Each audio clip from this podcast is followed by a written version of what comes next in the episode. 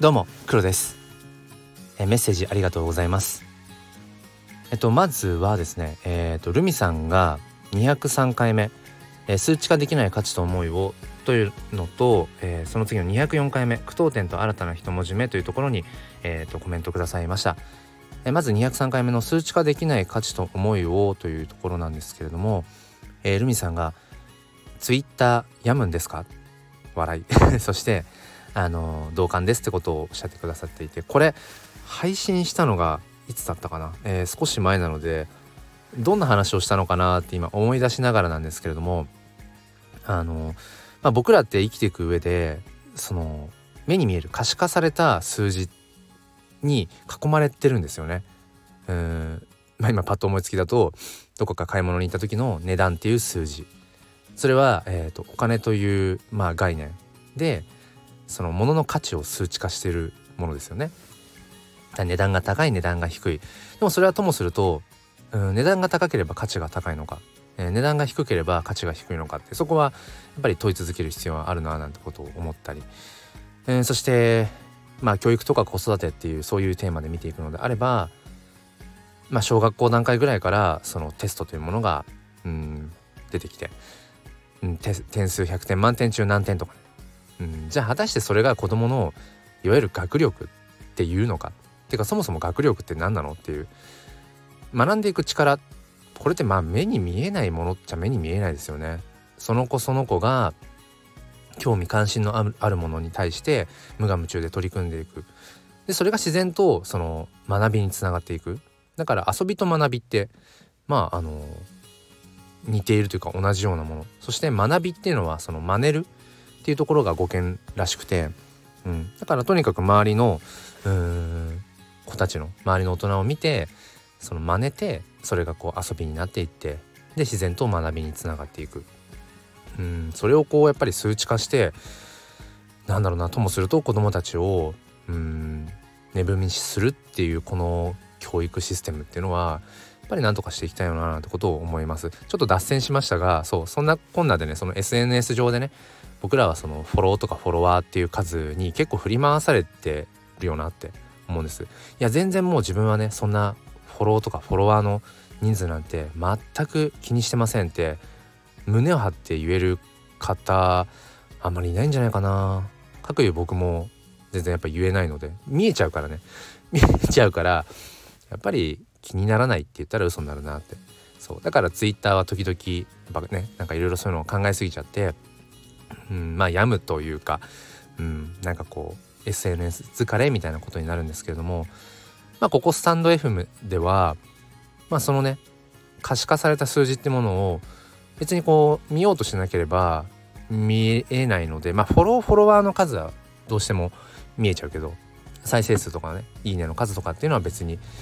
アナリティクスから見なければ見なくて済むのでうんやっぱりこのスタンド FM っていうのは僕は一番健康的だなっていうふうに使っています。えー、そしてルミさんが続けてね204回目の句読点と新たな一文字目という、え、配信に、こんなコメントくださいました。いろんな場所でお話できるのいいですよね。楽しみにしてます。ゆかりさんも黒さんも長い時間お疲れ様でした。ということでありがとうございます。あのもう一つのチャンネル「すっぴん哲学で紐解く教育と子育て」という子育て教育の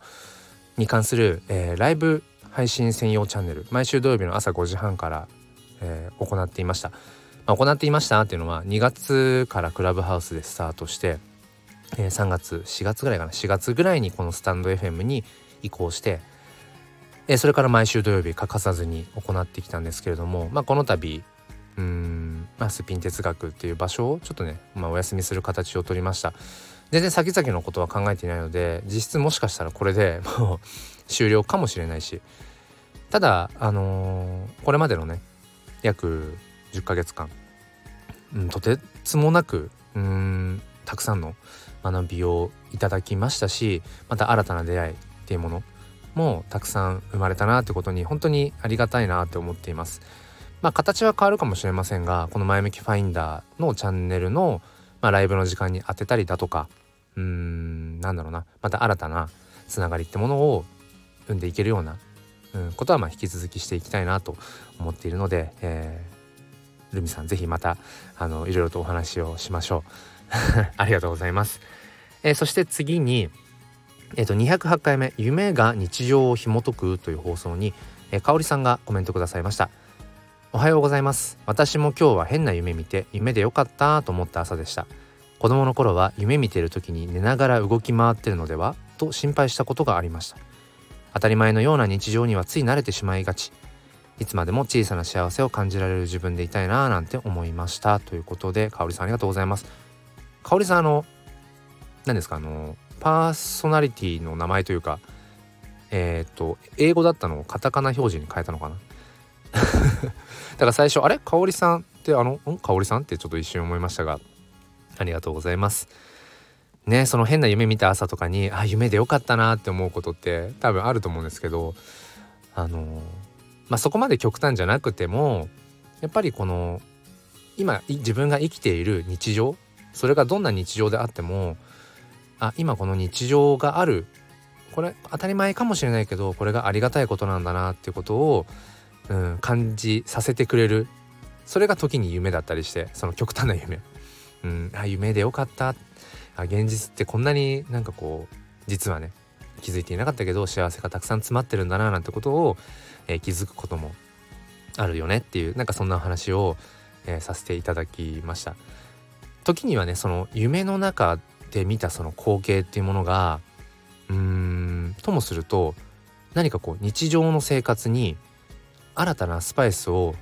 加えてくれるようなきっかけになることもありますよね。まあ、予知夢とかっていうわけではないんだけどもしかしたらこう自分の中で深層心理として思っていたなんか願いとか馳せていた気持ちみたいなそれがこう夢という形で現れて初めて自分が気づく、うん、っていうこともあるなって。ちょっとこう今思い出したのが何でしたっけ？あのビートルズのえっ、ー、とイマジンだったかな？ジョン・レノン？え？違ったかな？なんかあのとある曲ちょっとググってください。ごめんなさい。とある曲を夢の中でそのメロディーがなんかね流れてたらしいんです。誰だったかな？ビートルズの中の。誰だったかな？で起きてそのまんまそれをまあ要は楽譜に起こして、うん、そのまま名曲になったっていう。何だったかな？イマジンだったかな？何だろうな？ごめんなさいちょっとあいあま曖昧なんですけれども時にねその夢っていうものをあのなんだ寝てる時に見た夢ってものをそのきちきちんとねその忘れる前にその掴んでおくことでそれが未来につながるっていうこともあるのでなんか本当にね奥が深いななんてことを、えー、思ったりします。えー、かおりさんメッセージありがとうございます。えー、そして次に、えー、209回目の「しるべのない自由の海のごとく」なんかもう題名がよくわかんないですね。自分でつけてて毎回思いますが。でもこういうのが好きなんです。はい。みゆきさんが、えー、みゆきママだって自由でいい、えー、さんがコメントくださいました。すごくわかります。飲みも同じだったとは。お休みの前まではやりたいことリスト作って楽しみにしているのに休み終わるといつも何ができたっけなです。ということであの突然ね普段ないような自分の自由な時間が生まれたりすると普段のその忙しい生活の中ではあれもしたいこれもしたいってでもできないまあ今日もこれできなかったとかっていうそのリストがあると思うんですけど途端に自由になると意外とそれができないっていうなんか時間を無駄に過ごしてしまうっていうのかな。普段の中だったらやらないようなことを突然やり始めてしまったりとかそれリストになかったでしょっていうようなことをしちゃったりとかね。うん。なんかそこでみゆきさんが共感してくださっていて飲みっていうのはそのなんだっけ普段飛んでジャンプしてる高さがうん例えば10センチ飛べてるとしてそこになんかカップかなんかかぶせるとする飲みの上に。そうすると飲みはそのカップの高さの例えば2センチぐらいしか飛べないですよね。でしばらくしてそのカップを外すともうカップ外されてるから本来自由であってもともとの1 0センチ飛べるはずなのに飲みは2センチしか飛べなくなってるっていう。なんかそんな例えをしました。これもごめんなさい。あの話として合ってるのかちょっとわからないので興味がある方はググってください。ねそう本当にだからみゆきさんおっしゃっていたみたいにあのねその僕らももしかしたら飲みと同じかもしれない。でもいや飲みと同じではない。うんそのね見えないその制限ってものを取っ払われた時取っ払えた時にうんもっとねその自分の描く未来っていうのを解放できるはずだっ、え、そこを信じてやっていきたいと思います。でそしてみゆきさんあのちょっとここでは取り上げてないんですけどえっ、とそのキャッチフレーズチャンネルのキャッチフレーズの話をした時になんか私のなんかチャンネルもキャッチフレーズが欲しいですみたいなことをおっしゃってくださっていてもともとみゆきさんもね他の方もそうなんですけど皆さん結構キャッチフレーズ的なものってお持ちでみゆきさんもそのまあ、その自由なママでママだってママだって自由でいいっていう強いメッセージがあるからなんか特になんかね新たなものがなくてもいいんじゃないかなとも思いつつ例えばですけどそのママだって自由でいいんだよとかそのありのままの自分でいることの大切さそれがやっぱり子育てっていうものを楽しくしていくそういうことを発信していきたいっていうところがみゆきさんあられるので、まあ、例えばですけど今日もありのまま自由なままでなんとかかんとかみたいな。ごめんなさいちょっとそこ三段構えのそこが思いつかなかったんですけど今。ちょっと思いつきですがなんかありのままっていうのと自由なママっていうなんかママをかけてみたらどうでしょうか。なんか韻を踏んでもう一個ぐらい来るとですよね。ありのまま自由なままでみたいな。ごめんなさい。ちょっと年の瀬で頭も年の瀬になっております。ちょっとよくわかんないですが。えー、みゆさんもし何かねあのヒントになれば幸いです。えー、最後に211回目の握っていたものを手放すという、えー、放送の時にみぽりさんがコメントくださいました。わかります。私は財布はほぼ思いつきですがノートで下書きにこれについて書こうと思う題名やテーマを入れてましたが4月あたりに入れたものまだ書けてません。っていうことでありがとうございますコメント。あのー、まあ断捨離の話で僕はあの思い切ってねうん、ゲームソフトをバーンとこう売ってきたよっていうでそれで全部売って新しい1本 RPG 買ってきたっていう話を えっ、ー、としたんですけれどもんだったかな多分。うん、でその放送の時にこのスタンド FM で収録してる話っていうのは普段の気づきをスマホのメモ欄に入れてるんだけど、まあ、その中からピックアップするっていうよりも本当にその収録ボタンを押す手前ぐらいまでに今一番頭の中に浮かんでるものってなんだろうって探ってそれをもうあと勢いで喋るっていう。でみぽりさんもねあのほぼそういう感じらしいんですがそのノートで下書きにしておいてそれがこう4月から手をつけられていないってところで。あのやっぱり人ってちょっとごめんなさいね。あの語弊があったらあの申し訳ないんですがなんか向き不向きとかってあるよなって。うん、で向き不向きって何かっていうとその才能云々っていうよりもその好きかどうかっていうとこだと思うんですよね。うん、好きと思えるかどうかっていうのが僕らは本当にその一番最初の分岐点で好きだなこれなんだか分かんないけど理由は分かんないけどなんか心躍るなとか興味湧くなっていう場合って、うん、そこから本当いくらでも変な話その成長していけるっていうかそこの領域に関してね。ただ最初にそのなんかあんまり気が進まない。要はこうあんまり好きになれなさそうっていう状態って結構難しいですよね。そういう時っていうのはいわゆる努力っていうものが必要になってくるのかなって。意志力みたいなね。うん。その自分が頑張り続けられるような仕組みを作る必要が出てきそうな気がするんですよね。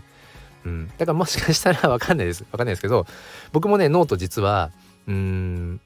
1本1本というか、うん、書いてそれ以降何もノートは更新してないんですよね。多分あんまりこう興味がないのかもしれません。ノートっていう、うん、表現方法にね、まあ、それはまた変わ今後もね変わっていくかもしれないんですけれども、うん、だからまあ何のあの別にアドバイスとかってそんなおこがましいものでもなくてなんかその自分が自然と続けられる、うん、なんかこうもの。それをよりブラッシュアップ磨きをかけていくっていうなんかそんなんでもいいのかなってただねやっぱり今年最後今日はちょうど大晦日なのでなんかやり残したことっていう中にもしそのもう一回ちょっとそれに触れてみようかなっていうものうんそれに触れてみたらえっ、ー、と以前はねうん火がつかなかったけど今はなんか火がつく火がついたなんてこともあるじゃないですか。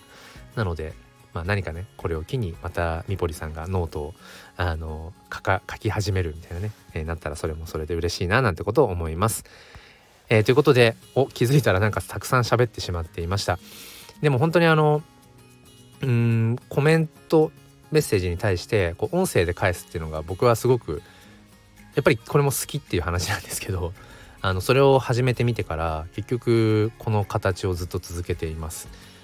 まあそのコメントとか、まあ、レターに対してねそのまままあ文字で返せばそれでいいんだけどなんかねそのせっかくお忙しい時間の中貴重な時間の中でやっぱり1文でも2文でもコメントを打つって僕僕からするとねやっぱりうーんなんだろう。ちょっとこう一つのうん手間だったりもするんです手間っていうとあんま良くないな言葉の意味として。でもその何て言うのかな。やっぱりき放送をね配信を聞いてそのただ聞いてる聞いてるんだけどそれで終わるってこともあるじゃないですか。その「いいね」をその押してないけどちゃんと聞いてたよとかすごく響心に響いてたってこともあるし。でなんかコメントしたいなと思ったけどいやちょっと今手空いてなくて結局コメントできずにいたなんてこともあるからやっぱりこの音声配信っていうものに対してコメントをくださるってすごくありがたいことだと思うんです僕は。うん、っぱり貴重なお時間を頂いてるしねコメントを打つっていう、まあ、もしかしたら数分とかかもしれないけどなので僕はそこのコメントに対してなんだろうなうん僕はね、うん、この声で 返したいななんてことを思ってます。まあ、これも別に誰にあの勧められたとか誰かにやれとか言われてるわけでもねばならないわけでもなくて自分がただただ好きでやっています。えー、ということでえーと、今年もね本当にたくさんのメッセージ、えー、レターありがとうございましたうん自分が好きなことを発信して 好きなようにやっておりますがやっぱりそれが一番健康的かな。自分がやっぱり楽しめること。それは子育てでも仕事でも。うん自分の人生っていうねものを豊かにしていく上で大切なことなんじゃないかななんてことを思います。ということで、えー、メッセージコメントこれからもお待ちしております。来年もどうぞよろしくお願いいたします。それでは今日も心に前向きファインダーを良い年末をお過ごしください。ではまた。